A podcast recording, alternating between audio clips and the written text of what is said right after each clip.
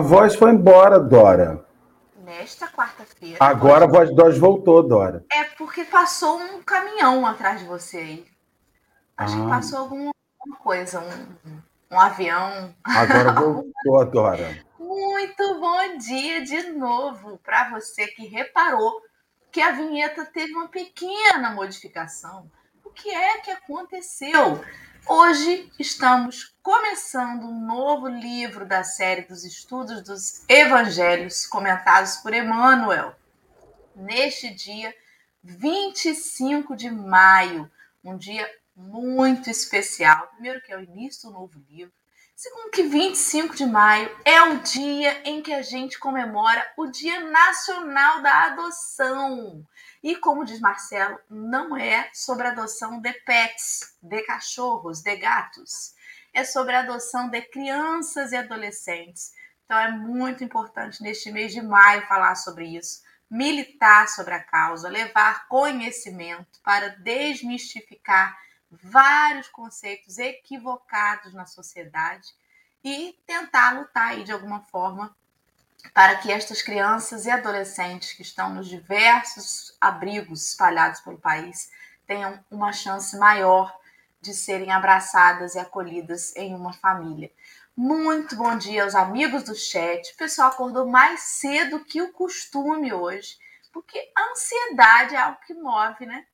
o ser humano nesta, nesta nova era. O nome da gente é ansiedade. Bom dia, Maria Nova. Bom dia, Dalva, Rejane Maria, querida Leime, a Vera Generoso, a pessoa que já tem um adjetivo no sobrenome, né?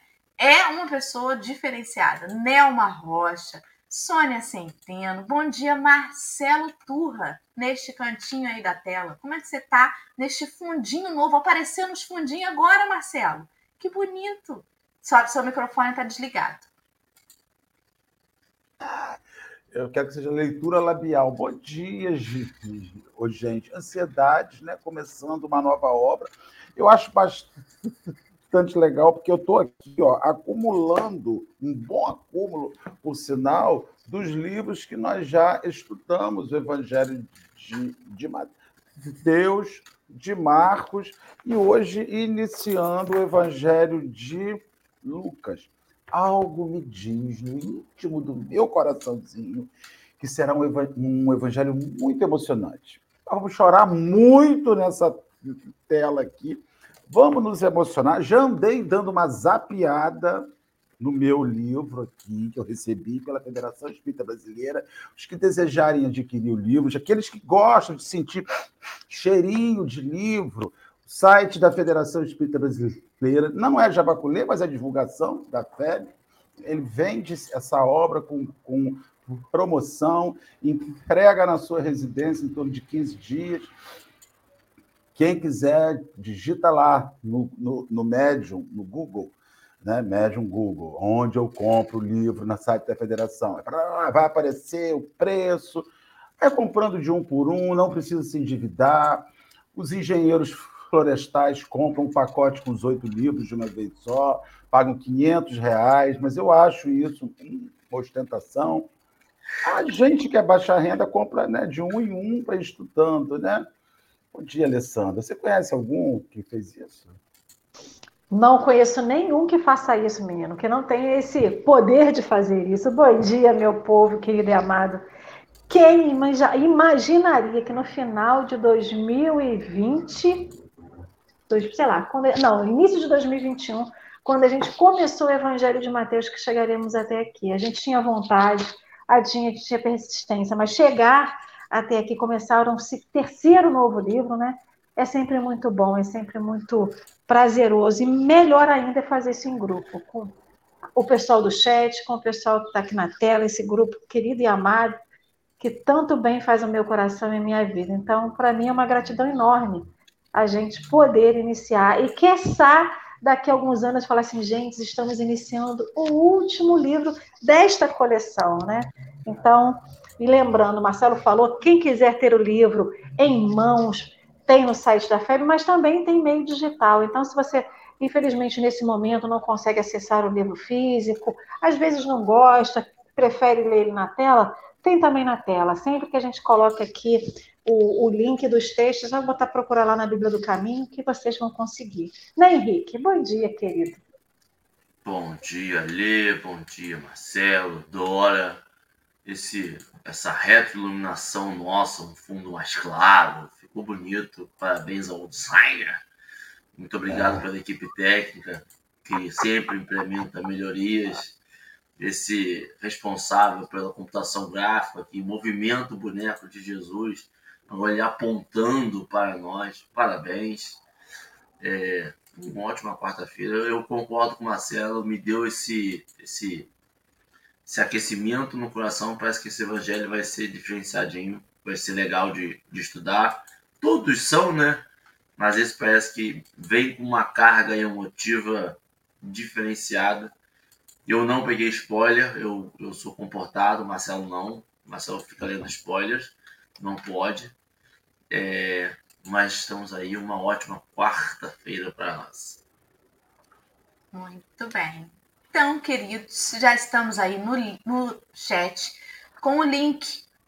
Que hoje tem texto, que a gente de um texto, né? A gente tem que se basear em alguma coisa para falar. O texto de hoje é justamente a introdução ao Evangelho de Lucas. Está no livro e está também na Bíblia do Caminho, que é esse site abençoado que eu não sei, gostaria de saber quem teve a ideia de montar, até fazendo um preâmbulo, né, um parêntese, abrindo uma nota, né? Não sei se vocês já perceberam que esse site, se você clicar lá, bibliadocaminho.com, você consegue encontrar, é, fazer buscas por temas, né? Então hoje eu quero estudar sobre, não sei, casamento. Você vai lá em casamento e vê várias, vários textos que falam sobre casamento quero estudar sobre natureza. Você vai encontrar vários textos. Eles separam por temas, então tem índice temático, tem temas, é, índice de livros do Chico, tem os evangelhos todos estão lá também. Então, assim, é um site para pesquisa muito rico, muito interessante. Então, você está sentindo aguçado a sua vontade de estudar mais sobre o Espiritismo, Vá conhecer a fundo esse texto. Não clica só ali no link que a gente bota, não. Vai lá, entra lá no Bíblia do Caminho, dá uma olhadinha, que é muito interessante. Gratidão aos companheiros que fizeram, montaram e alimentam este site para nossa alegria.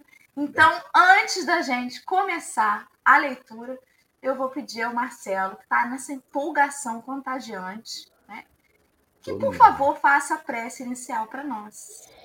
Eu fico pensando, outro dia a gente estava conversando numa palestra, ou acho que foi aqui, não sei, é tanto lugar a gente vai, mas não importa. Estávamos conversando sobre esses rapazes, será que eles sabiam que o que eles fariam numa época sem celular, sem WhatsApp, sem telegrama, ia chegar hoje?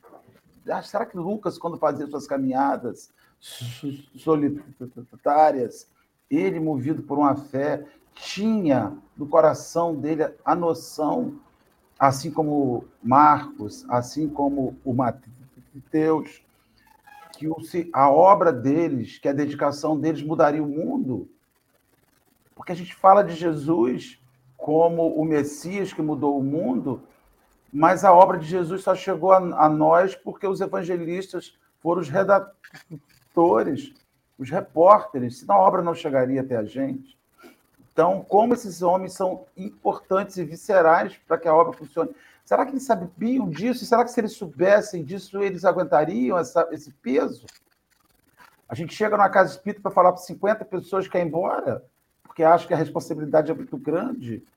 Aí vem Lucas e, e vai redigir uma obra que vai mudar a vida da humanidade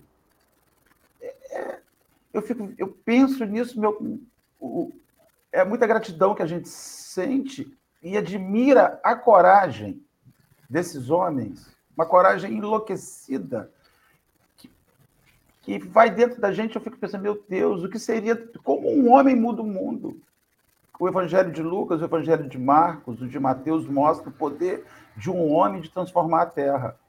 A gente sempre fala, será que um homem, uma andorinha só faz verão? Eles mostraram para nós que faz sim. E quando eles pegaram para fazer, eles fizeram isso. Então, Senhor, hoje aqui somos a, a, o agradecimento puro e simples a esses homens Esses homens simples, esses homens que abriram mão da sua própria vida para viver o Evangelho e para permitir que chegasse aos nossos dias a mensagem. Somos muito agradecidos, Senhor, ao que eles fizeram. Sei que eles se acham numa situação favorável, de mérito, pelo fruto do seu esforço e do seu trabalho. Mas ainda assim, nós olhamos de baixo para cima, onde quer que eles estejam, e mesmo que de fato eles não precisem em espírito do nosso agradecimento, nós levamos a ele o nosso muito obrigado, porque foi essa mensagem que vem transformando a minha vida, vem mudando a minha maneira de enxergar a vida. E acredito que vem mudando a vida das pessoas que, que acompanham, que assistem. Muito obrigado, Jesus. Muito, muito obrigado por Lucas, pelos evangelistas. Graças a Deus. Graças a Deus. Muito bem. É, a pergunta que não quer calar, vamos colocar na tela? Você quer que eu coloque aqui? Eu vi que você já Ah, você, você pode. É, coloca aí, porque senão eu vou ter que tirar o. Pode deixar. Vamos lá. Eu vou aumentar aqui. A... É. Não. É, porque não aparece o contato todo. Ah, é? Hum. Então, peraí, querido. Peraí que o Henrique vai fazer aqui. Não, Não, eu, eu não. Porque. Aí. Ah, gente, mas quem sabe, sabe, né? Deixa eu aumentar agora, aumenta o, a letrinha.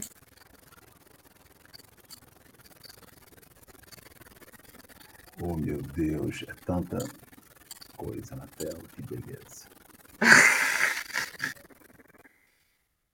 Isso aí. Tá bom, já dá para ler, né, amigos? Podemos? Eu vou ler essa, introduçãozinha e aí eu passo a palavra para Henrique ler o autor, pode ser? Então vamos lá.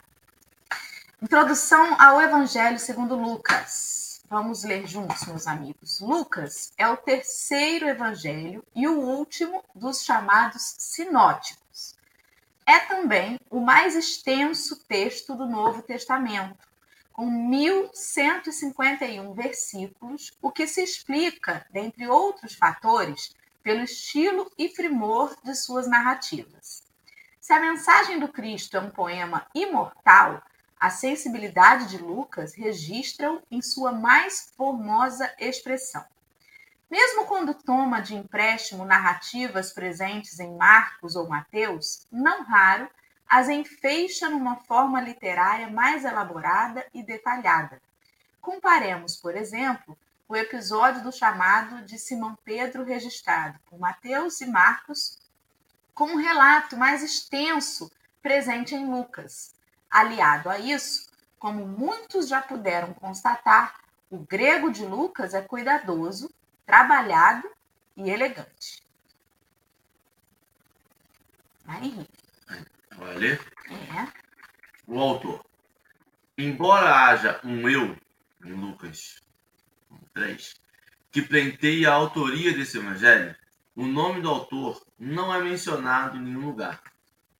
A tradição conferiu, desde o início e sem qualquer contestação, a autoria a Lucas, companheiro de viagem de Paulo de Tarso. Assumindo isso como verdade e também a unidade dessa autoria, estamos diante de um dos mais importantes autores do Novo Testamento.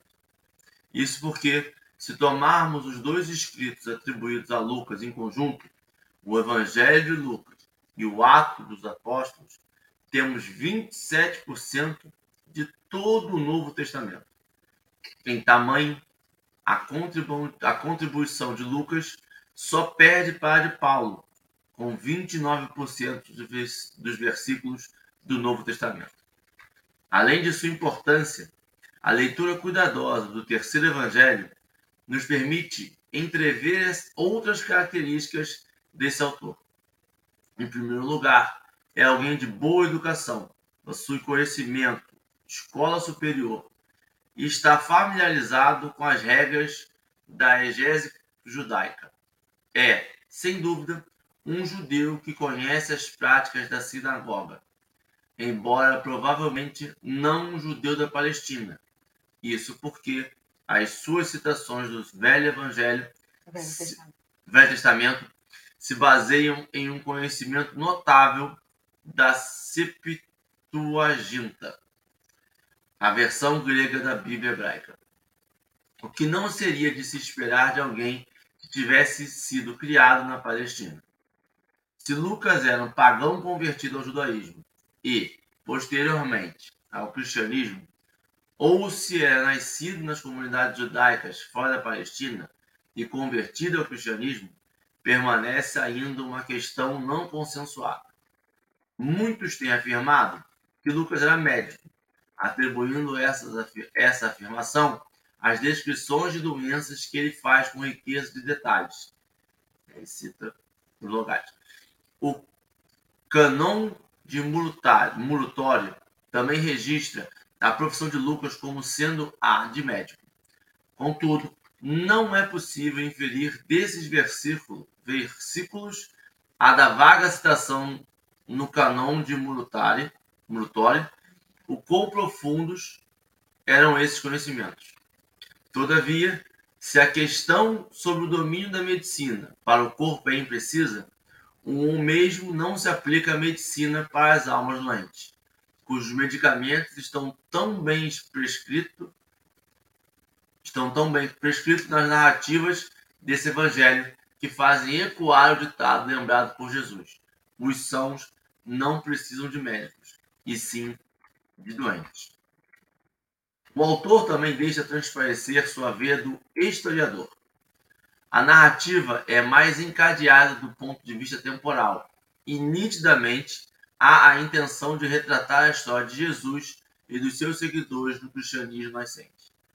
Há, portanto, um, um sentido de tempo no qual se processa uma história de salvação, que segue um luxo incessante, iniciado no Gênesis, com a figura simbólica de Adão, e encontra no Cristo o seu ponto culminante, mas que não se encerra aí, pois continua através dos exemplos que suscita em seus seguidores, demonstrando que essa história prossegue, aguardando que cada um a escreva no livro da vida com as tintas da experiência e a pena do esforço próprio.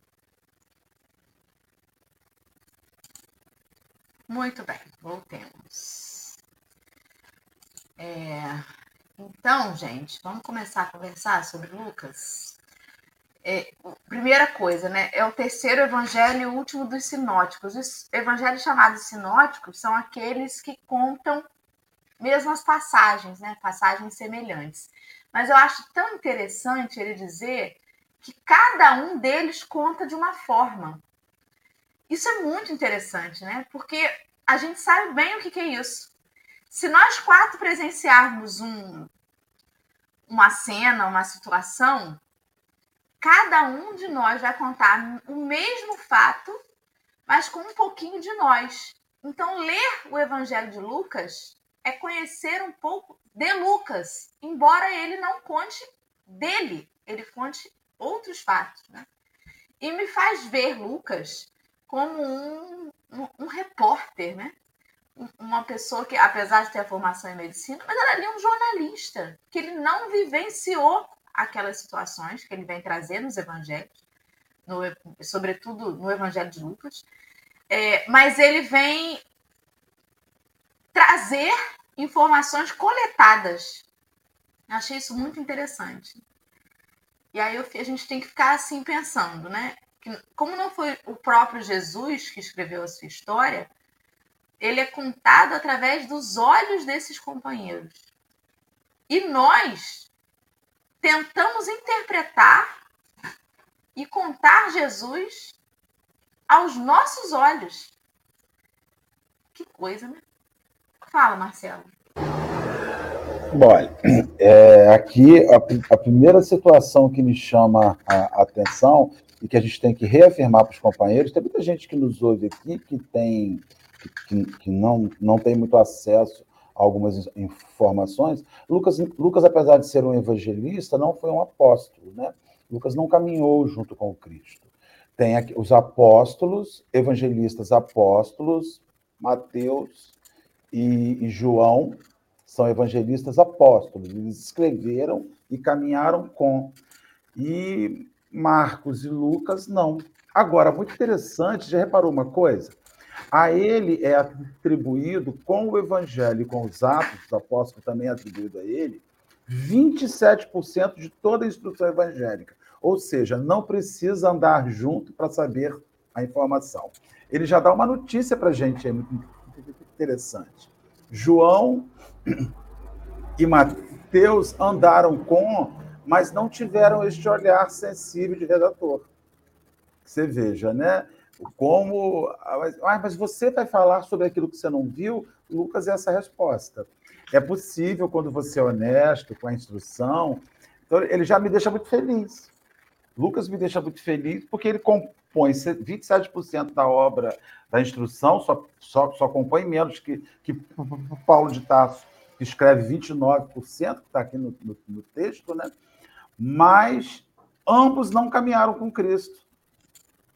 E aí você vê que não precisa andar lado a lado, beber do mesmo copo, comer da mesma comida, para produzir instrução sobre a, a, aquilo.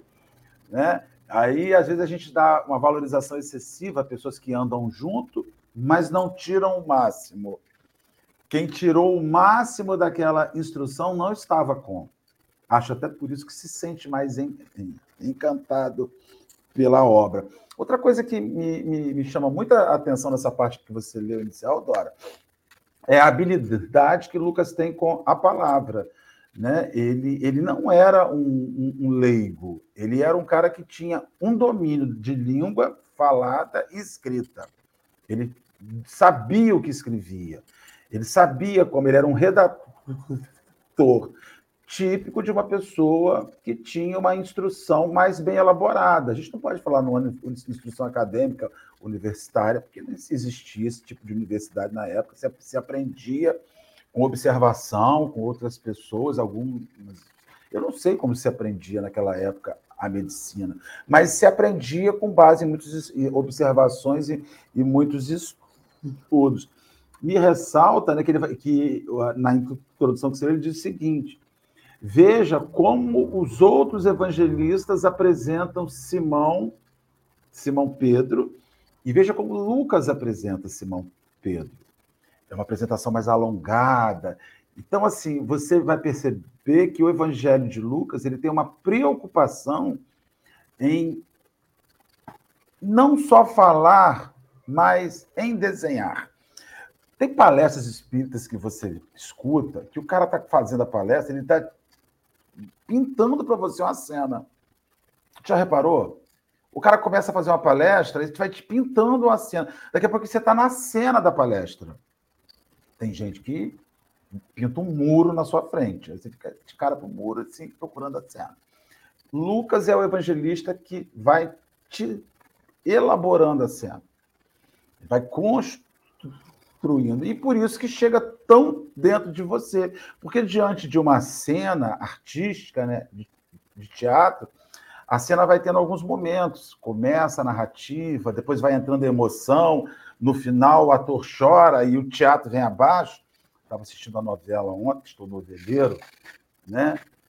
Gente, eu chorei em Pantanal ontem, não foi normal. Eu falei, gente, o que está acontecendo comigo? Eu estou muito obsidiado. Chorava de soluçar com a morte da mulher do avião ainda, ela já morreu sábado, estou chorando até hoje. Nem por familiar eu chorei até quarta. Estava lá, porque é a narrativa. A cena vai sendo feita, o ator vai vivendo aquilo. Lucas, ele tem essa isso, essa narrativa. E outra coisa que me chama muito a, a, a atenção é que é, há uma atribuição a ele de redação sem que haja uma obrigatoriedade de ter sido ele. Na verdade, os homens. Era muito difícil dizer, ó, isso é de Lucas. Né? Atribu... Tem-se uma atribuição oferecida a ele, dada a ele da redação desta obra, pela sua habilidade, pela maneira que a obra é redigida.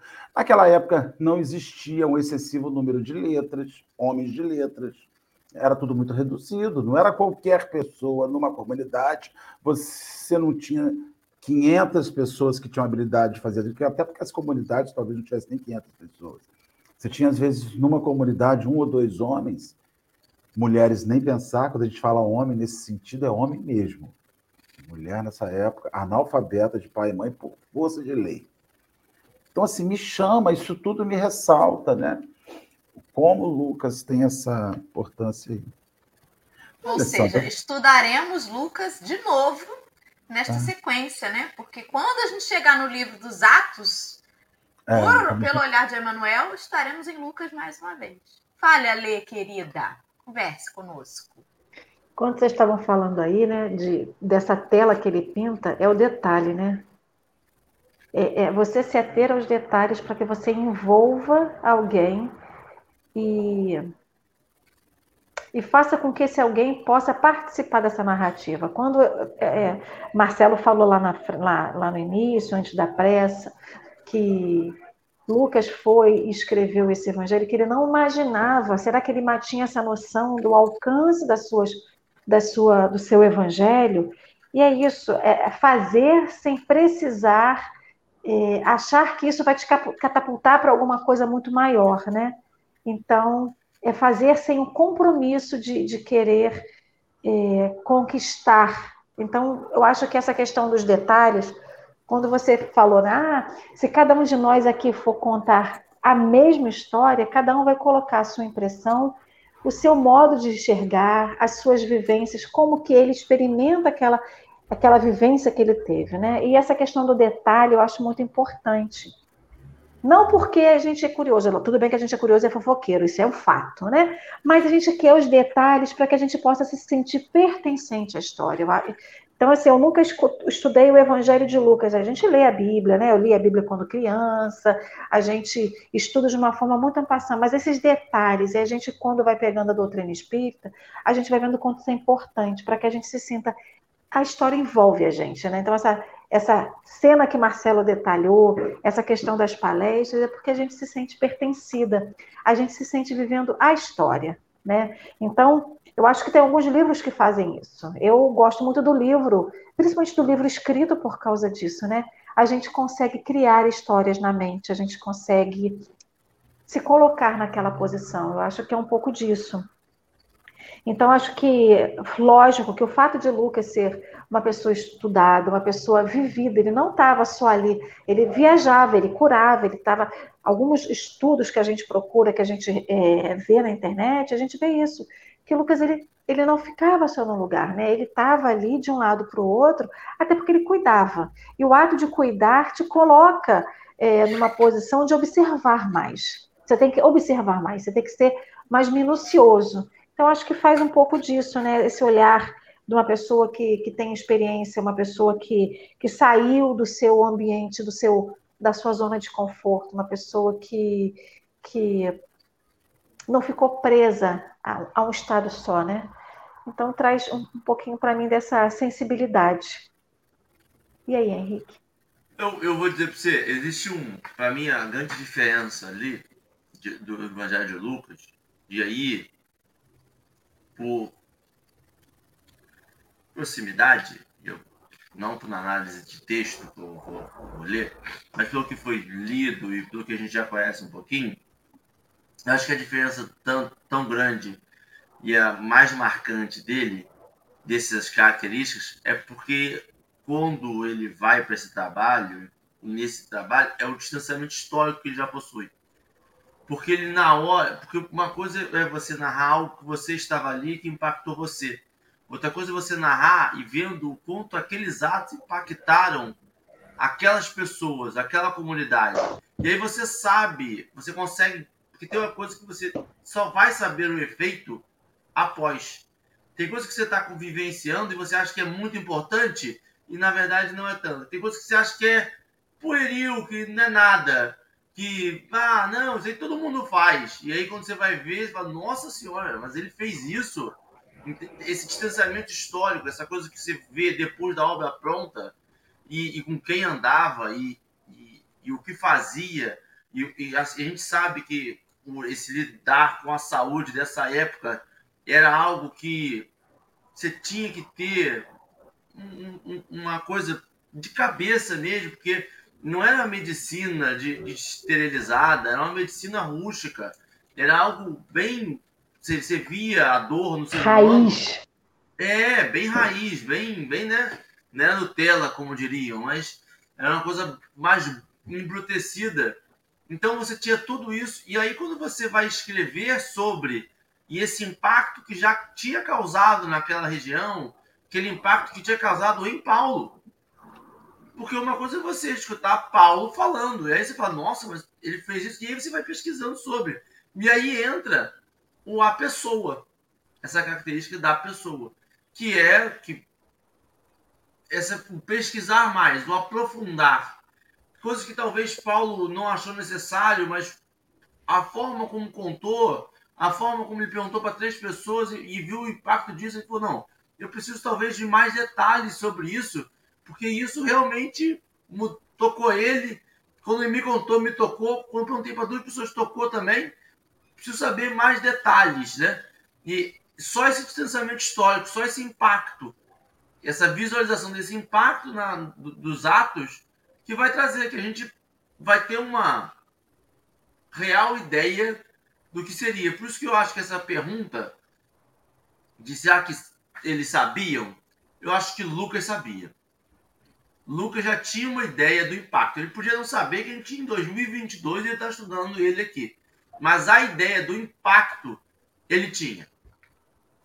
Eu comungo da sua ideia. Puta, nós, coisa. Por quê? Porque o Lucas tem um quê de ciência. Estava eu aqui dando um Google rapidamente para saber como se formavam os médicos na época de Jesus. E não tinha universidade de fato. Eram conhecimentos né, que iam passando, mas, sobretudo, de mão na massa, de pesquisa, de, de, de secar corpos, de observação. E aí eu pego um corpo aqui, eu vejo uma veia aqui que se repete naquele corpo ali, esse osso aqui, que aqui tá assim, ali tá assado. E isso é uma coisa científica é o início, os primórdios de uma metodologia de observação, de comparação, de estatística. Me lembra Allan Kardec, porque Allan Kardec era um homem de ciência, era um homem cético, mas que começou a observar aquelas manifestações e começou a pensar: tem algo aí. Eu imagino Lucas mergulhado nas suas pesquisas sobre o corpo humano, sobre a medicina, mas ao mesmo tempo é impossível você mergulhar em pesquisas da medicina e estar no trato com seres humanos sem dissociar o fator sentimento daquele corpo que está sendo tratado. Então ele não lidava só com as dores do corpo, ele também presenciava, com um mínimo de sensibilidade, dores das almas daquelas pessoas com quem ele lidava. E eu, conforme ele ia né, fazendo aquelas pesquisas e tendo aquela convivência, eu aqui imaginando, ele foi ouvindo histórias sobre Jesus, sobre a passagem de Jesus em determinados lugares.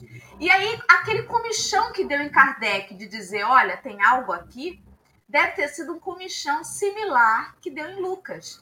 É tanto que ele vem com esse cunho pesquisador, querendo saber mais.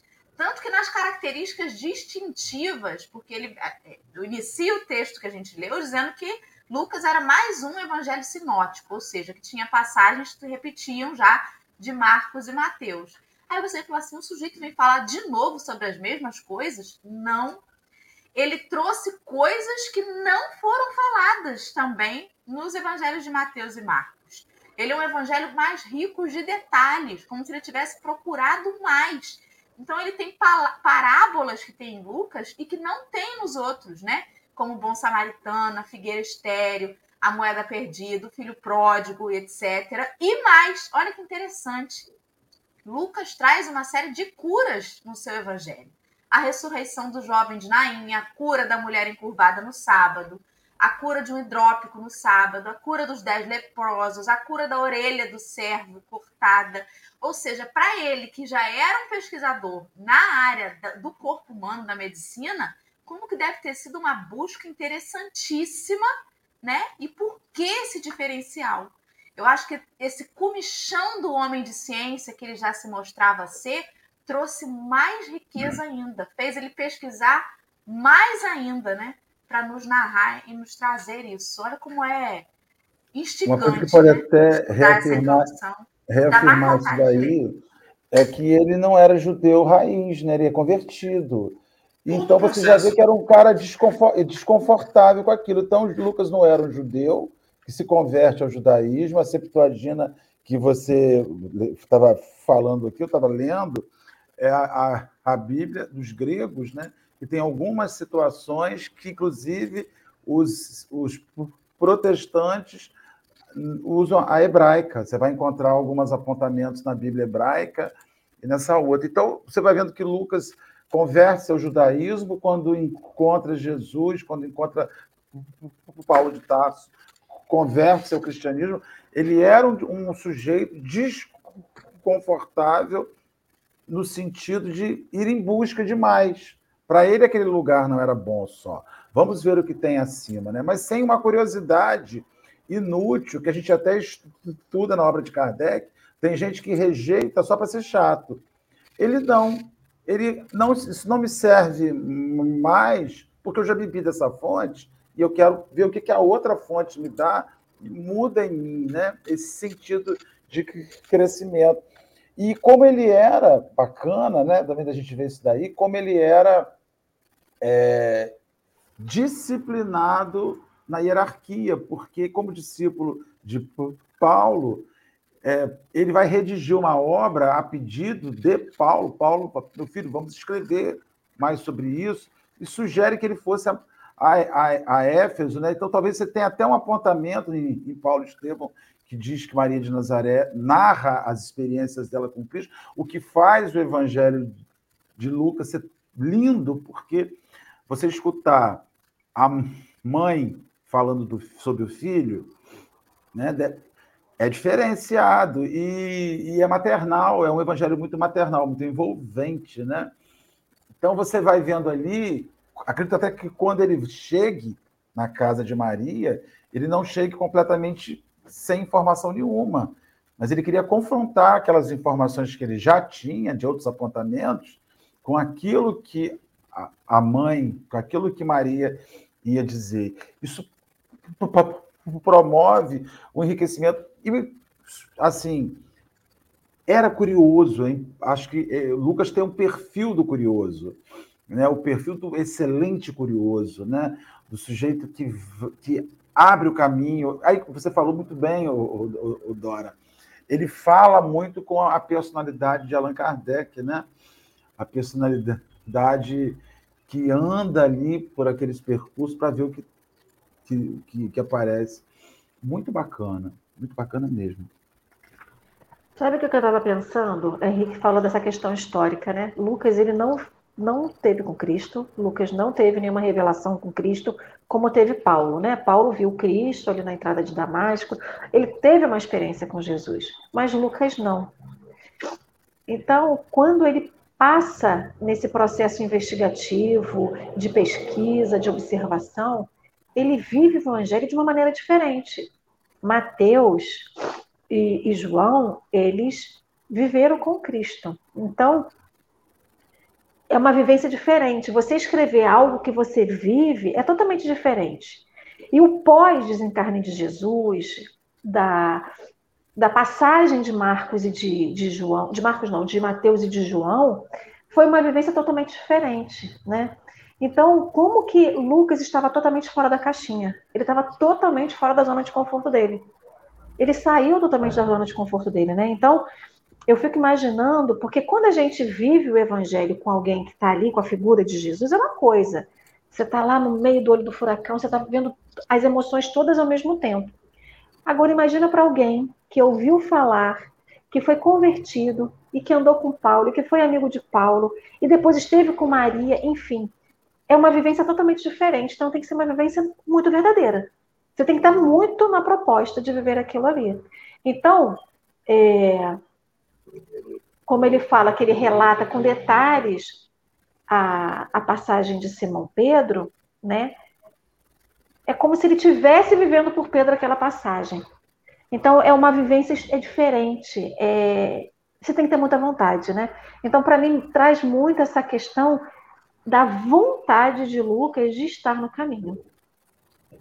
Foi uma busca dele, né? Então, da mesma forma que quando Pedro, Paulo convida ele para estar com Paulo e viajar com Paulo, para que ele pudesse vivenciar, e ele o aceita, é uma vontade muito grande. Não é assim, ah, estou indo passear, vou ali, já volto, vou viver uma, uma experiência nova. Não é isso. É mergulhar de cabeça em algo que talvez, mesmo os outros evangelistas e apóstolos tendo vivido, o mergulho, a intensidade do mergulho em si, em próprio, é sua busca, né? Então traz muito isso dessa dessa vontade, sabe, que às vezes falha na gente. Então, por exemplo, se a gente tivesse tido com Maria, talvez a gente tivesse feito perguntas diferentes, mais pela curiosidade de descobrir Jesus, mas não no viés que ele fez, né? Então, como que essa metodologia, né? Então, a doutrina espírita, a tríade, né? Ciência, filosofia e religião. Como essa questão da ciência, como processo metodológico, como processo de, de pesquisa, de, de, encadear a história, isso é importante. Isso vê muito né, nessa, nessa questão, e principalmente porque eu vejo porque ele não estava vivendo. Então, por não viver, ele tinha que saber como que ele ia fazer, até para fazer esses relatos, né? Esse encadear dos, dos, versículos, que a gente vê muito bem isso nos versículos. Emmanuel faz isso muito nos textos dele. Você pega um versículo que ele fez lá em Mateus e faz 21 textos e um texto vem no encadear de pensamentos, numa linha var de situações, né? Então, isso para o detalhista, para a pessoa que é minuciosa, a pessoa minuciosa traz essa figura do, do, do evangelho minucioso, né? do evangelho detalhado. E é isso, acho que a eu gente tem aí. Eu posso comentar um uma coisinha antes aqui, só de passar para o Henrique o comentário. Eu quero fazer um comentário de Vânia. Vânia colocou, mas não eram eles escolhidos. Então, Vânia, vamos falar um pouquinho sobre escolhido. Ser escolhido para uma tarefa não significa que você vai ter sucesso naquela tarefa. Né? Então, assim, a gente quando fala que uma pessoa foi es escolhida, que Mateus, que Marcos, que Lucas, que João, que Pedro, que Paulo, foram escolhidos para uma tarefa, obrigatoriamente não implica ter sucesso. Porque aqui a gente fala daqueles que foram escolhidos e que tiveram sucesso. Mas você sabe que tem um monte de gente que é escolhida e fracassa? É uma pilha, uma lista de fracassados. Porque o fato de você ser escolhido para uma atribuição não vem implícito que você terá sucesso naquela tarefa. Porque senão não tem livre-arbítrio, senão não tem. As lutas, tem muita gente que fracassa. Tem muitos escolhidos que deixam a obra no meio do caminho e voltarão em outro momento. É Allan Kardec, no momento lá no Livro dos Espíritos, pergunta a Zéfiro, né, o seu instrutor espiritual, e se ele falhasse? Ele responde para ele: Olha, já tem outro engatilhado para seguir o seu caminho. Entretanto, você vai perder a oportunidade. Né? Então, é, o fato de você ser es escolhido não vem com o carimbo de que você será um sucesso. Vem só com o, o, o carimbo de nós confiamos em você. Agora, será que você vai fazer aquilo que, para a qual foi confiada a obra? Eu queria falar sobre isso porque às vezes a gente acha que es escolhido já vem com, com a estrada pronta paramentada. Sem dificuldade. Sem, é, não é, não. Muito bem. Fala, Henrique. não tenho muito, não. É, mas não, não tenho muito, não. Tá, é, deixa eu falar então, só uma, observação, né? Eu achei muito interessante o Evangelho de Lucas é, lá no Boa Nova tem um, um capítulo chamado Jesus o Precursor, que fala sobre Jesus e João Batista, né? E Humberto de Campos vem lembrar a gente que Lucas começa o seu evangelho, olha que interessante, narrando a história do nascimento de João Batista. Ele cita ali a gravidez de Maria, fala do anjo Gabriel e tudo mais, mas a maior parte do primeiro capítulo do evangelho de Lucas fala sobre o precursor, sobre João Batista. Eu achei isso tão interessante, né? Porque ele traz para gente, e não é o acaso. Por que, que ele começa falando do João Batista? Ele dá uma importância a João Batista ali, de, de, do início da relação dele com Jesus. Ele fala sobre o encontro de Isabel e Maria, em que no ventre a criancinha se agitava, porque eles se reconheciam ali, né? Já é, é, aquele, aquele encontro já iniciando ali no ventre das duas mães que eram primas. Eu achei isso assim, é como o Marcelo falou, esse relato é de Maria, com certeza, com certeza é Maria que contou para Lucas sobre, sobre essa experiência da prima Isabel, sobre a visita que ela lhe fez, sobre aquele fato marcante, né? Da barriga ter mexido. Então eu fico imaginando. Ela abre o álbum de cena. fotografias. O álbum de você fotos, né? Se tivesse aquele álbum de fotos ali. Vem cá, você tá aqui, Lucas, ó. Tá foto aqui, o álbum da maternidade. Deve ter sido mais. Se fosse hoje, seria isso, né? Eu fico. Pois é. Então eu fico imaginando o quão emocionante, o quão marcante foi esse relato. E Lucas decide começar a obra com ele, com uma coisa intimista, com uma coisa de dentro de casa, com uma experiência tão pessoal. Não foi um milagre, não foi um acontecimento, não foi assim, uma, foi uma coisa assim, um relato caseiro. Uma coisa. Sabe, sabe o que aconteceu uma vez?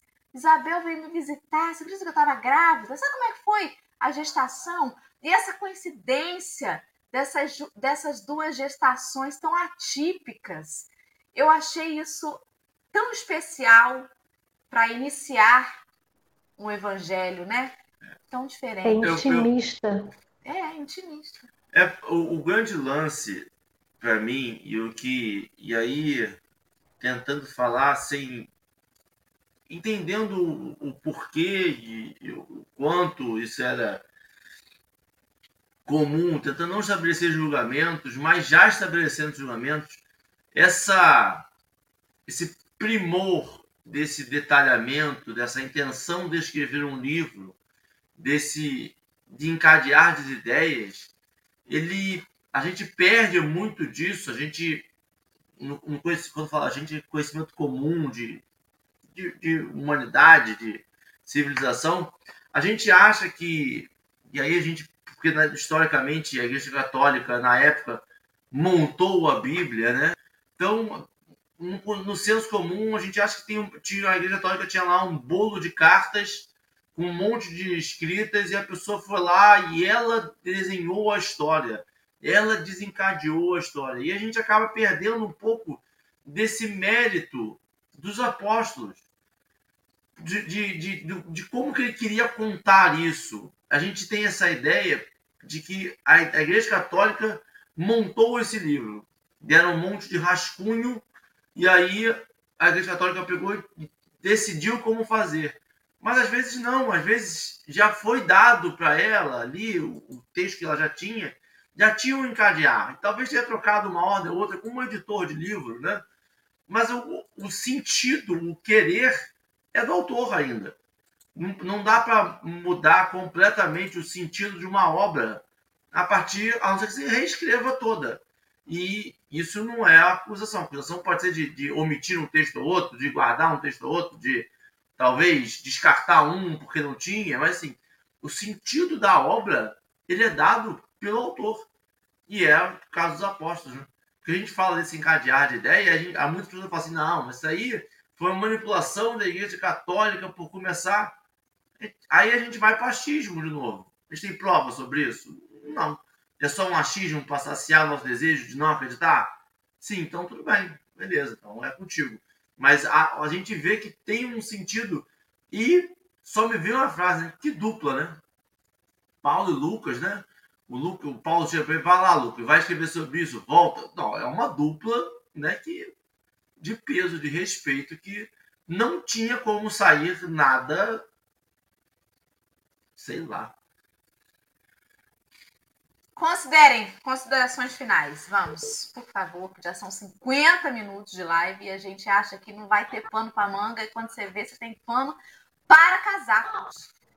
Só para lembrar, né? A gente tem aí, Fabi botou no chat sobre um filme que tem sobre Paulo, que é Paulo, apóstolo do Cristo, é uma minissérie que tem na Netflix que vale a pena a gente ver, né? E o livro Paulo Estevão, porque relata um pouco dessa história, né? Então, fica mais sugestões, como que a gente, quando se abre, quando a gente se quando a gente percebe, quanto que a gente precisa entender é, a vida, a passagem desses homens que se propuseram a fazer isso, a compreensão da vida de Lucas é importante até para que a gente possa entender a nuance, a, a, mensagem que ele quer trazer no seu evangelho, né? Então, esse tom intimista, quando a Dorinha falou dessa conversa, sabe aquela conversa que a gente gosta de ter sentada no sofá da sala ou na varanda, com uma garrafinha de café? É isso que a gente quer, né? Então, talvez seja isso que Lucas prace para a gente.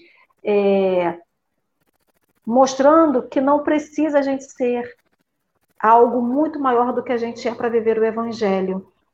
Então, ele, como não esteve com Cristo, ele esteve com pessoas que estiveram com Cristo. São visões de Maria, são as impressões de Maria, de uma mãe, a impressão do seu amigo, que era Pedro, a, a, as impressões que ele tem, de, quer dizer, é, as impressões que ele teve de com quem ele passou são, ficaram tão gravadas nele que mostra que qualquer um pode viver esse evangelho que não precisa ser algo extraordinário, né? Ele não era aquela pessoa extraordinária, ah, porque eu tinha dinheiro, porque eu tinha poder, porque eu tinha. Não é isso. Era um homem que tinha oportunidades, mas por ter oportunidades foi lá e fez alguma coisa diferente, né? Não ficou acomodado, não ficou acomodado nesse, nesse estado de do que eu tinha, mas sim abdicou também para poder é, viver esse evangelho de uma forma é, real, né? Viver o evangelho de uma forma possível, real. E a gente fica esperando tanto viver o evangelho de maneiras especiais e não quer viver da maneira real, que é possível para cada um de nós. E acho que é um pouquinho disso. Marcelo, Henrique? Ah, eu gostaria de, como consideração final, eu estou aqui pensando em Lucas, olhando, procurando ele em algum lugar para andar junto com ele. Ele devia ser um cara muito especial, né? um médico que se volta para Jesus. Olha que coisa interessante, eu adoro Alessandro Henrique, um homem de ciência voltado para o espírito, né? completamente voltado para o espírito. E numa época em que devia se ser muito arrogante você ostentar um título né, de médico, numa época onde isso era Água no Se deserto. hoje em dia a gente não, não tem isso, né? Não, tem, não existe médico arrogante. Ser médico naquela época naquela devia época... ser água no deserto, né? Você era água no deserto, água na seca. E, e tem um livro do, do Taylor Caldwell, autor não espírita, né, mas que escreve sobre o, o cristianismo, chamado Médico de Homens e de Almas que narra um pouco a, a narrativa da vida de Lucas. Eu já, eu já passei com esse livro na mão uma ocasião, não li, mas me deu vontade de ler agora. Que Lucas nos envolve, que Emanuel. Tô, agora já estou imaginando, Henrique. Você falou a, a dupla Paulo e Lucas, agora já estou pensando o trio. Paulo, Lucas e Emanuel escrevendo em cima. Isso, Maria. Aguenta, coração é nesse nível, Marcelo. Você estava falando aí, construindo a, a, a fala agora e, e, deu vontade de começar o estudo hoje, né? É impressionante, porque a gente já sabe, por conhecer algumas histórias de, da passagem de Lucas que ele vai falar, já sabe a história ali do Evangelho, e a gente já fica ansioso para ver como que Lucas vai narrar aquele fato, para quem não conhece, e como que Emmanuel vai falar sobre aquele fato. É realmente. Realmente, eu conselho, eu, eu falaria, falei, eu falei mal de você no começo, que, que foi mal educado e começou a contar spoiler. Realmente, agora, juntando todos os fatos, realmente o spoiler se faz necessário. É necessário dar uma lida ou outra só para dar uma. E aí, talvez por isso tenha chorado tanto em Pantanal ontem, Massa. Já era a abertura do canal. Aperitivo. A Espanha é aperitivo. Olha, tem um, tem um texto aqui, oferta de Natal, que eu já li umas oito vezes. E é, não vai ser. Espero que eu não esteja fazendo esse trabalho. Você dia. sabe não que não adianta isso, Marcelo. É não aleatório e vai cair. Não terei Agora, interessante, condições. né? Lucas redigiu, comentou sobre Jesus. Aí vem Emmanuel, faz os comentários sobre o Evangelho de Lucas. Fico perguntando o que nós faremos. Vamos fazer comentários. Só sobre... bater palma. Só bater palma. Só... A gente vai ler o texto, gente. O texto a gente vai ler. Ué. Muito bem. Meus amigos queridos, fica o convite, então, neste final de manhã. Aliás, amanhã está só começando. Neste final de programa de hoje para que vocês venham com a gente neste mergulho que vai ser estudar sobre as reflexões que Emmanuel traz para a gente sobre passagens deste evangelho que promete, né? A gente já viu por hoje que vai ser muito, muito especial. Então, você que já acompanha o café, volta, vem com a gente ainda mais um pouco. Você que não acompanha o café, caiu hoje aqui de paraquedas, Vamos lá. Talvez esse evangelista seja essencial e necessário para o chamamento daquele coleguinha do lado. Exatamente, que esse vai tocar. Exatamente, né? Chama lá no grupo da Casa Espírita, chama no grupo da família. Gente, o café vai começar um estudo novo sobre o Evangelho de Lucas. Vamos acompanhar do comecinho, né? Porque tem gente que às vezes não gosta de assistir os vídeos gravados, antigos, né? vão estar aqui ao vivo participando do chat. Temporada 3 vai entrar agora. Pois é, igual série da Netflix. Não, é a quarta. 1151 episódios. Olha já aí. virou novela da SBT já. Que beleza. Malhação. Malhação é da outra emissora. É, que a gente não pode citar o nome porque não está ganhando nada com isso, né? É, tá. Então, vamos lá. Partir agora para o nosso encerramento com a música que Marcelo vai colocar para nós.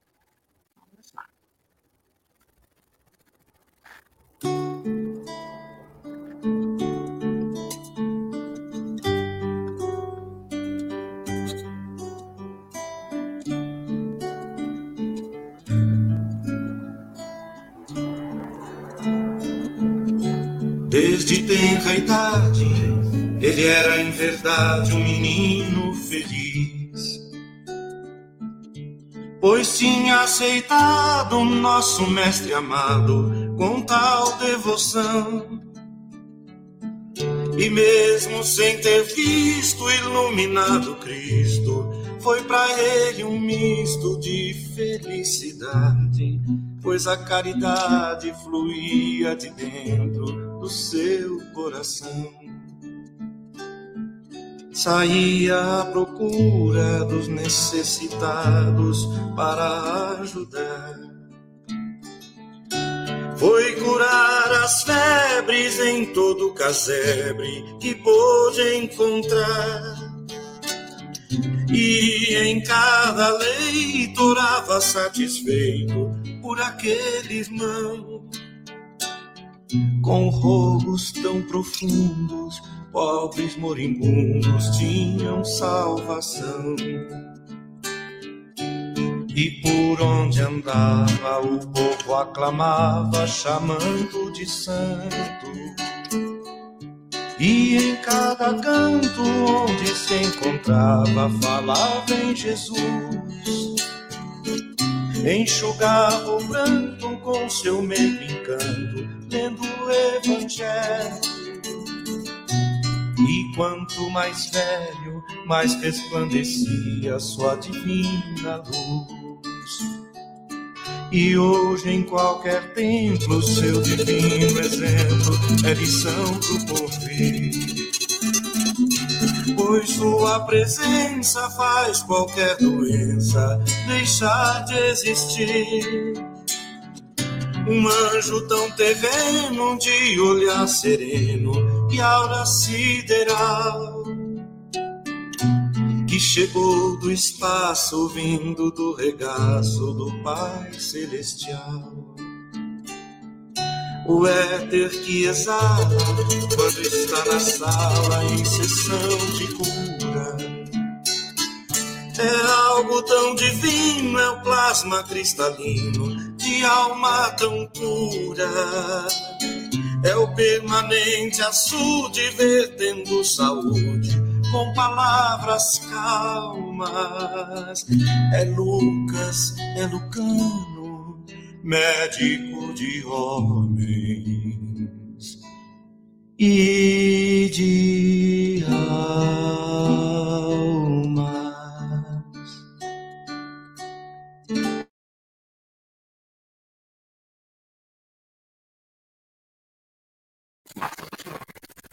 Marcelo, enxugue as lágrimas. Alê, querida, você termina para a gente rapidamente. Beleza. Nosso horário está em cima, mas queremos te ouvir.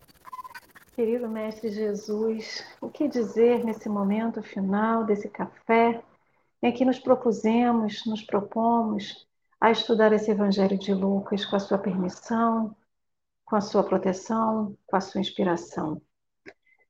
Que esse Evangelho, Mestre Jesus, nos inspire não somente no momento do café, mas que nos contagie a todos com a proposta de mudança de vida que cada um de nós tem.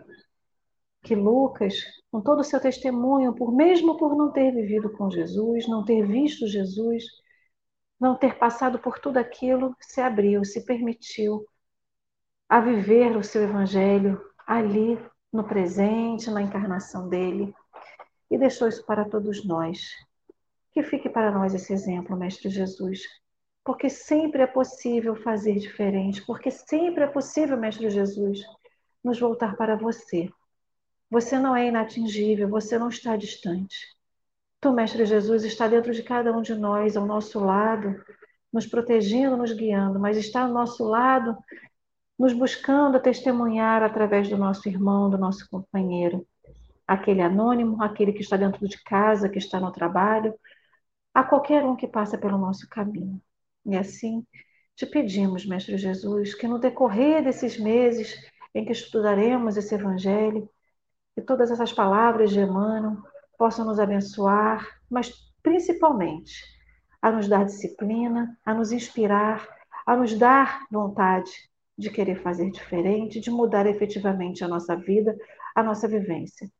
Não a passos largos, muito pelo contrário, a passos pequeninos, miúdos, na possibilidade de cada um de nós. Porque assim, efetivamente, efetivamente, será feita a mudança que nós precisamos. Então, nos proteja nessa manhã, nos proteja nesse dia, nessa quarta-feira. Abençoe a todos que aqui estão, Mestre Jesus, com a saúde do corpo físico e a saúde da alma. Que assim seja. E assim será. Até amanhã, então, meu povo. Vamos que vamos, que amanhã tem mais café. Todo dia tem.